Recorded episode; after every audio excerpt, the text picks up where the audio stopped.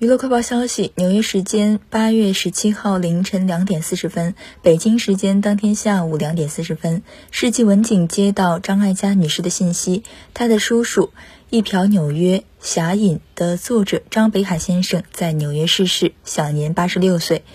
张艾嘉女士在信息中表示她没有太多痛苦安静离世。她有幸在他离世的时候告诉他好好休息吧我们都很爱你。